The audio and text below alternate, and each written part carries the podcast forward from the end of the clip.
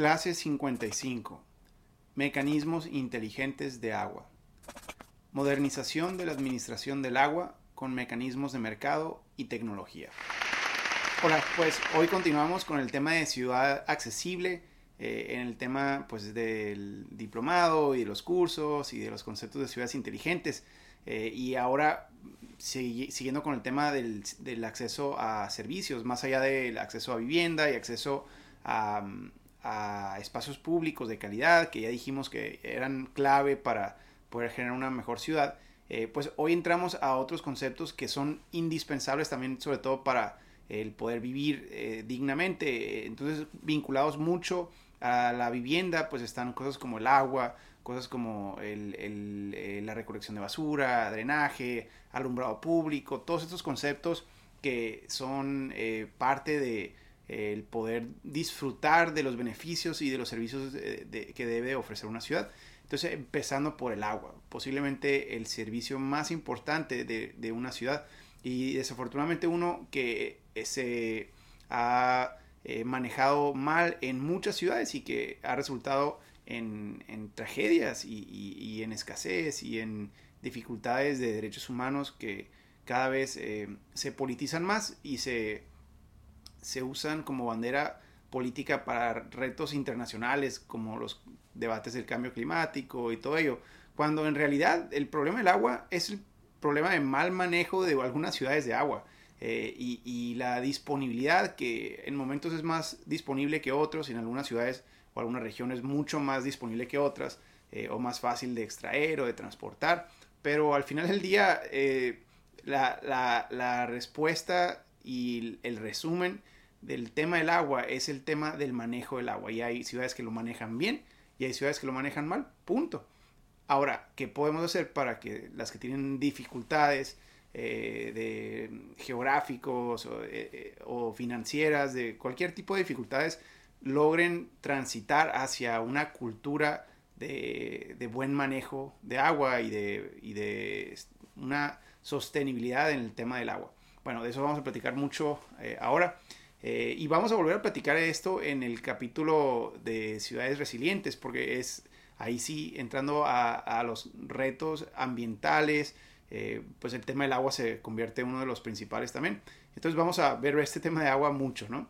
Eh, lo primero, como reflexión que quisiera platicar, es este análisis de por qué es que algunas ciudades batallan tanto con agua y algunas colonias no tienen agua eh, o algunas ciudades se les acaba. Ahora con temas de sequía estamos viendo que se ha convertido en un tema eh, muy, muy común en algunos eh, países y algunas ciudades.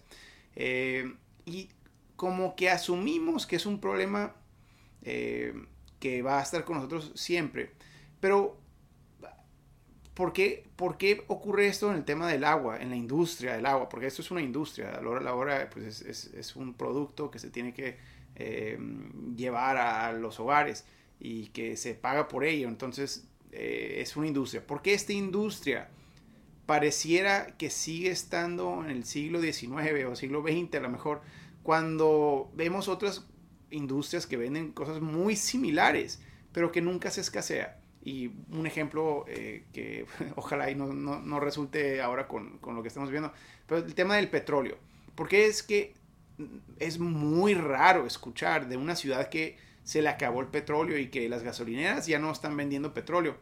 Creo que ocurrió a lo mejor una vez eh, en, los 70 sobre todo pues lo vemos o lo vimos en Estados Unidos cuando en la recesión, eh, con lo de la guerra de Vietnam, bueno, si mal no recuerdo, eh, ha habido periodos donde ocurre algún tipo de conflicto internacional donde eso pues se genera. Hoy el tema de, la guerra entre Rusia y Ucrania, pues estamos viendo que los precios de gasolina en lugares como Estados Unidos se dispararon en, Europa también. Eh, y bueno, en muchas de sus ciudades y sus países también. Eh, pero el precio cambió y eso nos afecta muchísimo a todos. Pero gasolina sigue saliendo de la bomba. Eh, y es muy raro eh, llegar a una situación donde no hay agua o en este caso no hay eh, petróleo, no hay gasolina para toda una ciudad. Eh, o que se tiene que racionar y se generan tandeos y entonces solamente puedes ir por gasolina una vez al mes. Pues no, no, no, no, hemos visto que eso ocurre y si ocurre es algo rarísimo en la historia de esa industria. ¿Por qué? Cuando el, el agua es algo infinitamente más fácil de, de extraer, de producir, de transportar que el petróleo y el petróleo parece tener más consistencia que el agua. ¿Por qué? Y aquí vamos a entrar pues a algunas eh, de las reflexiones del día de hoy. Hablando del problema de agua, ¿a qué nos referimos cuando hablamos del problema de agua? Bueno, el más básico que creo que todas nuestras ciudades eh, deben de, poder medir es el tema de la cobertura del agua. O sea, ¿Qué porcentaje del territorio de nuestra ciudad tiene agua eh, conectada a las tuberías del agua y agua de manera consistente? bueno, empezando con las tuberías, porque existen por los procesos de desarrollo informales, eh, situaciones donde muchos de los, de los sectores de la ciudad eh, pues se asentaron sin esta preparación de infraestructura adecuada y entonces resulta que operan por años o por décadas eh, con alternativas, con mecanismos alternativos de, supervivencia, pero no con tuberías. Entonces la primera reflexión es la tubería. ¿Qué porcentaje de nuestro territorio tiene una cobertura adecuada de, de tuberías de agua y de drenaje? Eh, obviamente las que no, en muchas de nuestras ciudades operan con mecanismos como las pipas y con fosas sépticas, que pues es donde se, eh, se eh, adaptan todos estos hogares por, por, un periodo de tiempo. Durante el proceso hacen gestión para eventualmente poder recibir el agua, porque la pipa, pedir una pipa de agua para ellos si lo hacen una o dos veces por semana, pues puede significar un costo significante. Pero aún así lo siguen haciendo porque es su única opción y, era su única opción de vivienda. Recuerden, ya platicábamos en las anteriores sobre ese reto de, los eh, procesos de, asentamiento o de acceso a financiamiento o de acceso a, un lote para autoconstrucción. Este mecanismo de pipas les da esa alternativa eh, durante ese proceso de formalización o de regularización de su, de su construcción y de su vivienda. Pero bueno, entonces, ¿qué porcentaje de la ciudad eh, tiene todavía esa limitante de infraestructura? Y eso las ciudades deben tenerlo muy claro para poder tener un plan de negocios que asegure eh, en el tiempo conectar todos esos sectores también. Y ojo, aquí estamos diciendo un plan de negocios y eso va a ser clave. Ahorita vamos a platicar más, de eso. El segundo es el tema del deterioro de la infraestructura de agua.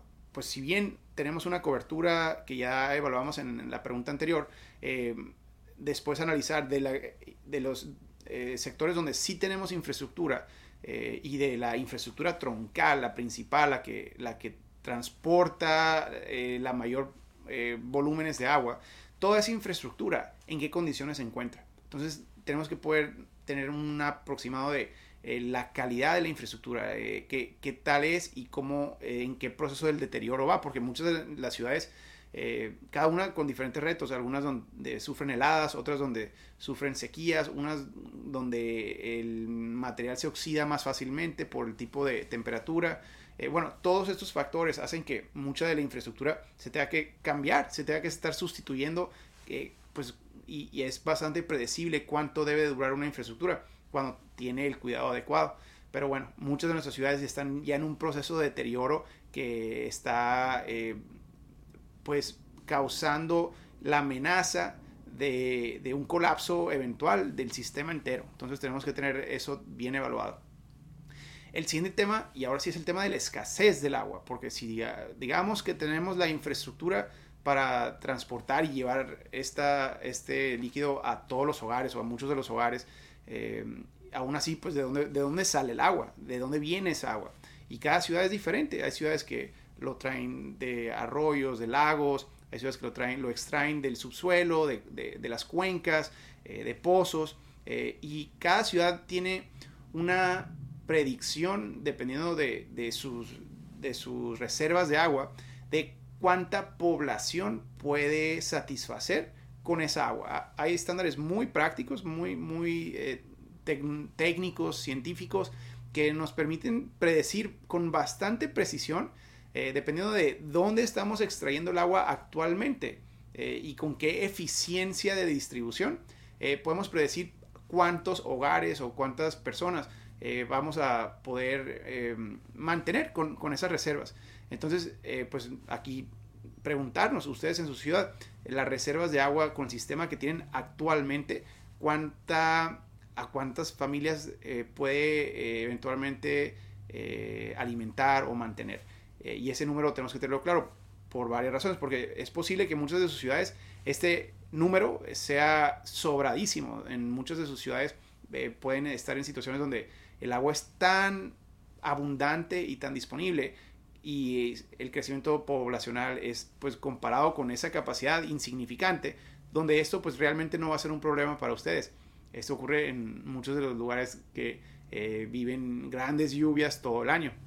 Pero a diferencia de ellos, lugares donde, como por ejemplo donde yo crecí en el desierto, eh, la realidad es la opuesta. Este, estas reservas eh, están siempre, desde que me acuerdo, eh, el debate en cada una de esas ciudades de, de, si la capacidad ya se rebasó cada año. Y pues imaginémonos qué pasa cuando esas reservas se rebasan en un año normal, ya no se diga en un año de sequía, donde uno, dos o tres años seguidos no hemos podido recargar los mantos o recargar las presas o todos estos lugares, estas reservas de donde extraemos o, producimos el agua, eh, pues entonces empezamos a ver fenómenos como los que hacen noticia y que terminan eh, resultando en grandes tragedias eh, de no poder llevarle agua, que es lo más básico para la supervivencia, a, miles o millones de hogares.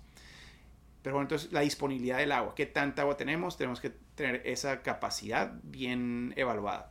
el siguiente tema que se escucha entonces el de tandeos. ¿Qué pasa cuando no tenemos eh, esa capacidad porque se bajaron las reservas o porque rebasó ya el, el, el, crecimiento poblacional, la capacidad que tenían las reservas? Entonces empezamos a ver cosas como los tandeos, donde la ciudad empieza a administrar cuánta agua le da a cada sector de la ciudad, eh, intentando eh, hacerla rendir con lo poquito que tiene, de una manera que parezca más o menos justa y esto es el, para mí el, el, símbolo más claro de un fracaso en el manejo de agua. O sea, no, ya cuando llega a eso, a una ciudad, eh, no solo representa décadas de mala planeación y un muy mal modelo de negocio, que vamos a repetirlo varias veces, este, sino que en el momento que empiezan a generar tandeos, la infraestructura se empieza a colapsar también, porque al, al dejar la infraestructura, y ese es un tema que he aprendido eh, sobre todo en esos climas eh, áridos del desierto. Cuando la infraestructura de agua queda vacía por dentro, cuando se, eh, queda con aire en vez de agua, esa infraestructura, el proceso de oxidación se acelera exponencialmente. Entonces, esa tubería que pudo haber durado décadas todavía empieza a sufrir daños y empieza a resultar en fugas que hacen que el sistema entero de la ciudad entera colapse. Todo porque llegamos a ese ese punto de necesidad de tandear agua a un sector y apagar o cerrar las tuberías de otro sector eh, ciertos días de la semana. Eso es ya el inicio del final del sistema de manejo de esa ciudad. Entonces tenemos que tener eh, eso, pues, eh, digamos, en mente al considerar estas estrategias como algo de largo plazo. Realmente no, no, no representa algo recomendable. Y bueno, luego ocurre ya el debate de qué podemos hacer. Para cuando llegan esos momentos ya la ciudad debe haber tenido esos debates y haber fracasado en esos debates. Pero el debate es que, eh, eh, de hecho, este es el resumen. El, resumen de, todo el tema del agua, de todo el problema del agua. No es un problema de agua. Nunca, nunca. Eh, por más grave que se imaginen que sea el, el acceso a agua en algún sector del mundo, el problema nunca es la disponibilidad del agua, el problema siempre es de dinero, es de financiamiento. Es que puede ser posible que para algunas ciudades sea muchísimo más caro eh, extraer o, producir o transportar agua eh, a su ciudad que en otras ciudades. Pero el problema no es el agua, el problema es el, recurso, el, el, acceso al financiamiento, es el modelo de negocio que tiene esa ciudad en su manejo del agua. Y entonces lo que ocurre es que para estas ciudades que hemos visto que pueden tener deficiencia en cobertura, que pueden tener un deterioro en la infraestructura, que pueden tener escasez en, la, en las reservas de agua eh, y empiezan a, a, irse hacia el lado del tandeo para poder administrar el agua. El problema que nos responden sus em, autoridades o sus directores es que pues no hay dinero. O sea, si tuvieran dinero, pudieran hacer esa infraestructura que hace falta, corregir la infraestructura eh, actual, eh, pudieran extraer más agua, todo eso, pero no tienen dinero. Y entonces el, el debate de cómo generamos más dinero para una industria donde estás vendiendo el agua, no la estás regalando en la mayoría de los casos, pues es cobrando más. Es lo, el debate que surge. Y el reto es que entonces se politiza, porque el, el agua es algo que le va a llegar a todos los ciudadanos y el subirle de precio en lo que sea a los ciudadanos sin claridad en cómo va a mejorarle el servicio a ese ciudadano, pues nunca es algo aceptable, nunca es rechazado eh, automáticamente por mejor campaña de comunicación que se emprenda. Si vamos a cobrar más por un mismo servicio que el que, ya teníamos antes eh, y que antes lo teníamos o gratis o, a muy bajo costo, eh, entonces va a haber castigo electoral. Y entonces este se convierte en un tema electoral. El, hecho de que un candidato queriendo corregir el, la deficiencia de recursos para poder corregir el acceso al agua, quiera subir la tarifa del costo del agua, eh, hace que su contrincante va a poder eh, con más facilidad eh, ganar en las siguientes elecciones, prometiendo regresar al, bajar el costo y sin medirle las consecuencias de su, de su propuesta, ¿no? Porque bajar el costo del agua, de nuevo, puede significar quitarle el acceso de nuevo a miles o millones de familias y sobre todo en generaciones futuras de, ese eh, servicio tan, tan vital, pero pues eh, aprovechándose de la falta de conocimiento de los ciudadanos, muy fácilmente promete bajar el costo sin decir todo lo que eso implica en las consecuencias, ¿no? Entonces, ese se convierte en un problema electoral. Eh, pero vamos a hablar más de ese tema del, del, precio porque es parte de lo que tenemos que evaluar en, en estas soluciones que vamos a plantear. pero entonces, ¿qué, ¿qué, ocurre? ¿Qué ocurre cuando se se evita esa discusión sobre la modernización de tarifas, sobre la modernización de la administración y del manejo en general. Eh, ¿Qué ocurre? Es que ya no tenemos agua. Y lo que ocurre cuando ya no tenemos agua es que el sistema o el, proceso para la, la, autorización de vivienda en general se ve muy, muy restringido. Entonces lo que estamos tratando de lograr entre el tandeo y el abasto del agua en todas estas eh, regiones, eh, en todos esos sectores de la ciudad, con, con, el sistema actual y con los recursos actuales, eh, nos, nos arroja una situación donde ya no podemos tener viviendas nuevas, porque ya no vamos a poder darles agua. Entonces, legalmente no podemos autorizar vivienda nueva si no vamos a poder conectarlas a las tuberías existentes y poder dotarlas de agua. Eh, eso le representa una complejidad legal y regulatoria a las autoridades muy, muy eh, delicada. Y entonces eh, se, se, hace mucho más lento el proceso para autorizar viviendas y se incrementa la burocracia para conseguir las licencias y los permisos de construcción y de vivienda de todo tipo. Y entonces se baja la producción de vivienda. Esto es el peor de todos los escenarios, porque entonces ahora por evitar la, la, el debate y la, la, solución de las tarifas del agua que le pueden representar a lo mejor un incremento de 5 o 10 dólares al mes a muchas familias, eh, pensando en dólares para que lo entendamos en todas las regiones, 5 dólares de incremento o 10 dólares de incremento a muchas de estas familias al mes. Eh, lo que ocurre es que ahora el costo de la vivienda, porque hay escasez, ahora no va a haber a lo mejor ese incremento de tarifa de agua, pero va a haber escasez de producción de vivienda. Y al hacer la vivienda más escasa, los precios se disparan. Y entonces lo que antes costaba eh, una vivienda de 40 mil, digamos 45 mil dólares de promedio en una ciudad, puede llegar a subir a 60, 65 mil dólares de, por, la, por esa falta de producción de vivienda. Eh, y eso en un par de meses, un par de años, eh, se, marca gravemente esa escasez en la producción de vivienda porque seguimos necesitando hogares. Cada, cada año eh, una cantidad predeterminada de familias necesita vivienda en, esa ciudad eh, familias nuevas, se están casando, están viniéndose a trabajar, sobre todo cuando tienen éxito económico y están atrayendo a, mm, empresas em, y a, trabajadores de otras regiones de, su país hacia ciudad. Entonces, ese incremento en la demanda que sigue constante, pero si no es, si no es eh, alcanzado eh, con la producción equivalente ese año, empieza por una presión en el costo de todas las demás viviendas y rentas. Entonces, a lo que voy es que al, al haber tratado de frenar el incremento del precio del agua para muchas familias, lo que ahora estamos haciendo y, ah, que dijimos que iba a ser posiblemente 5, 10 o digamos que 20 dólares en algunos casos, ahora va a ser eh, eh, reflejado ese, ese error en un incremento en el costo de la vivienda, que puede significar un incremento en 40, 50, 100 dólares en promedio del costo de la hipoteca o de las rentas en muchas de esas ciudades.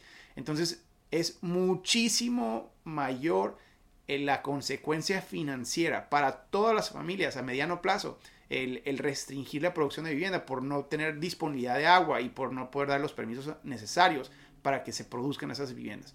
Eh, pero eso, pues obviamente en el tema electoral es difícil de, comunicar y entonces el funcionario prefiere patear el bote y que el siguiente alcalde o la siguiente administración eh, de esa batalla más técnica sobre la producción de vivienda, con tal de quedar bien con, sus, con su base y no, no hacer esa conexión directa del incremento de las tarifas o de la eh, modernización en el cobro de las tarifas, ¿no? En fin, esa es un poco de la razón por la que tenemos la situación que, tenemos. Eh, ¿Qué significa mecanismos de mercado? Entonces, como para solucionar esto como alternativa, como, como soluciones, estamos platicando de este concepto de mecanismos de mercado. Bueno, vamos a hablar de varios y voy a tratar de explicar a qué me refiero eh, muy brevemente. Pero un resumen, que lo que decimos en el libro, ¿no? Mecanismos de precio, eso es uno de los principales, mecanismos de precio que permitan regular el consumo excesivo e incentivos de mercado que permitan invertir en más y mejor infraestructura. Entonces, es el precio como la gran herramienta de regulación de, un recurso de cual sea pero en este caso el del agua.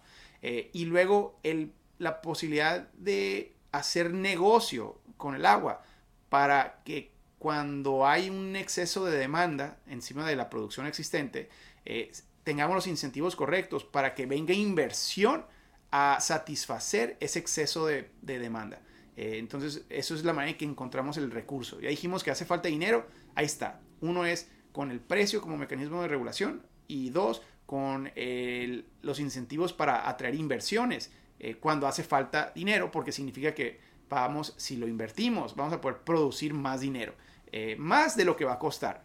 Ese es el modelo de negocio. Eso es todo lo que es un modelo de negocio, es tener muy claro cuánto cuesta resolver un problema y cuánto dinero nos va a dejar al final eh, una vez que se resuelve ese problema. Y ese dinero que nos va a dejar tiene que ser superior a lo que nos va a costar eso es todo lo que es esta fórmula.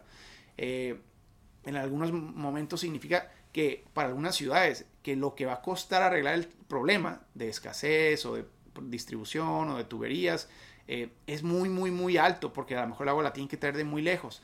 Bueno, entonces el modelo de negocio responsable en ese escenario es uno donde el costo es bastante elevado. Entonces el costo de venta de agua al consumidor, al, al productor final, tiene que ser más alto que en otras ciudades.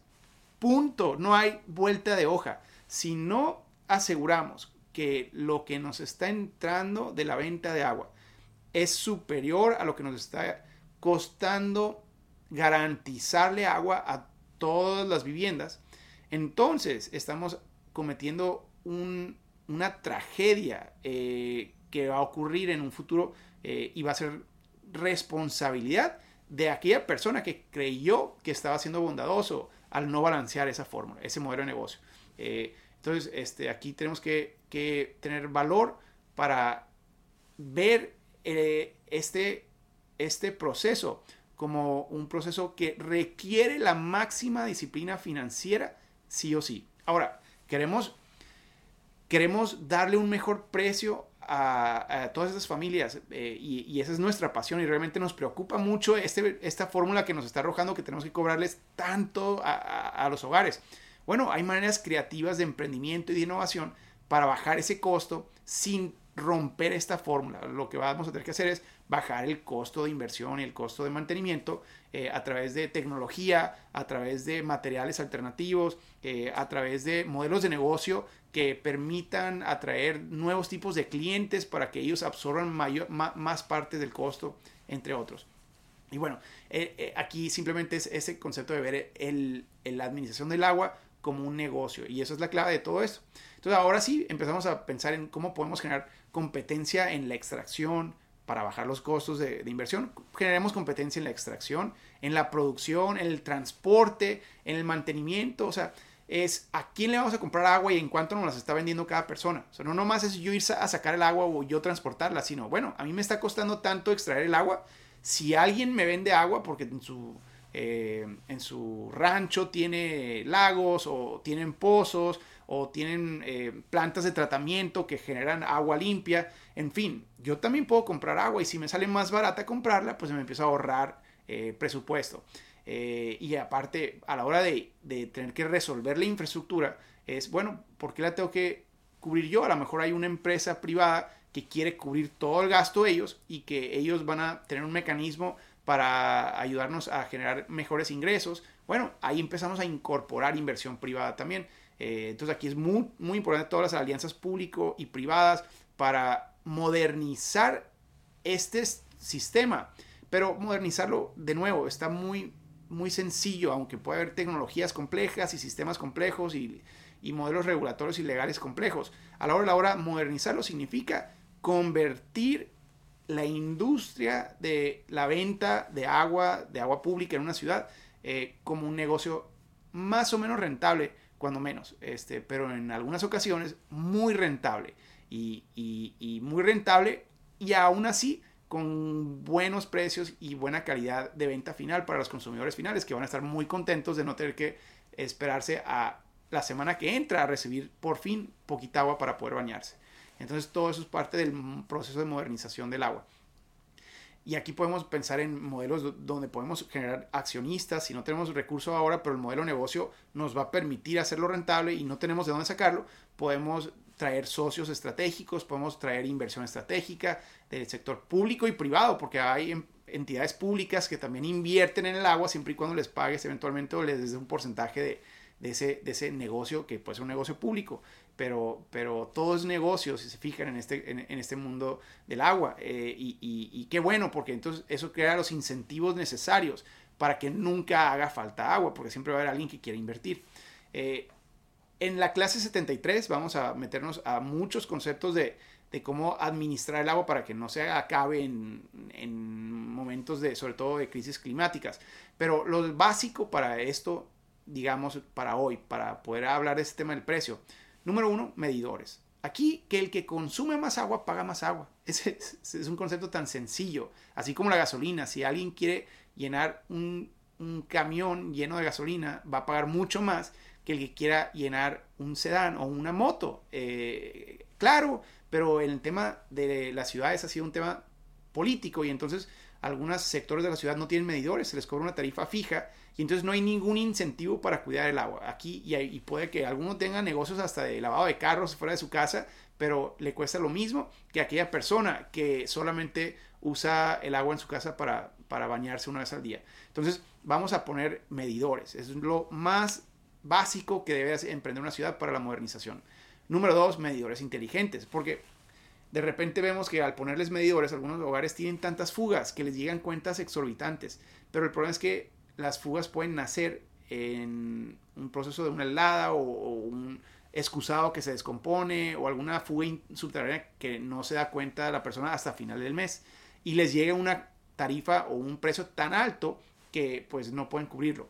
Los medidores inteligentes son aquellos que le están avisando a través del teléfono, a través de sus diapositivos eh, digitales, a través de una app, siempre y cuando tengan internet, muchos de estos hogares, eh, que eso pues va a ser un reto, pero siempre y cuando tengan internet pueden recibir notificaciones en tiempo real en el momento que el teléfono identifica que estás tirando más agua de lo normal hoy comparado con ayer o comparado con la semana pasada. Entonces le, le manda una notificación y si está trabajando puede esa persona decir, ah caray, ¿qué está pasando en mi casa? Porque está eh, alguien usando el agua en ese momento. Entonces resulta que el vecino tenía conexión clandestina a tu propia eh, tubería y no sabías, bueno, ahora ya te das cuenta de eso con esos medidores inteligentes que están emprendiendo ciudades eh, como Nueva York. Entonces esto es algo que viene y va a ser muy interesante. Los comercios ya pueden hacer esto fácilmente, que eh, las tarifas comerciales tienden a ser un, un reto de costos muy grandes, sobre todo en plazas comerciales y desarrollos industriales o comerciales muy grandes. Y bueno, cosas como las cotas máximas o, de qué tan alto debe permitirse una casa, porque arriba de cierta elevación cuesta más llevar agua. Bueno, está bien si queremos prohibir arriba de cierta altura casas para evitar ese costo en la infraestructura, muy bien, pero ¿qué pasaría si, bueno, quieres ponerte a esa altura, te cobro una tarifa gigante y pues si alguien que quiere construir una mansión quiere ponerse a esa altura y me va a costar lo que, me, lo, lo que estoy cobrando para que sea rentable el llevarte agua hasta allá, eh, pues encantados los dos, encantado tú de conseguir el permiso y yo de poder generar mejores ingresos para darle mejores precios a todos los demás usuarios. Eh, temas como la modernización de la infraestructura, las válvulas y sensores, esto vamos a hablar de nuevo en la clase 73, que ayuden a controlar las fugas de agua mucho mejor. Recuerden, en algunas ciudades hasta 50% del agua se puede estar desperdiciando por fugas subterráneas que existen en, toda la infraestructura de la ciudad y que la ciudad ni siquiera tiene idea. Imagínense el duplicar tu capacidad de agua, de disponibilidad de agua, solamente por corregir o por tener un sistema que te ayude a ver dónde hay fugas y dónde no hay fugas. En fin, ya nos pasamos de tiempo en, este, en esta clase, pero vamos a retomar el tema del agua y vamos a seguir hablando de este tema tan importante.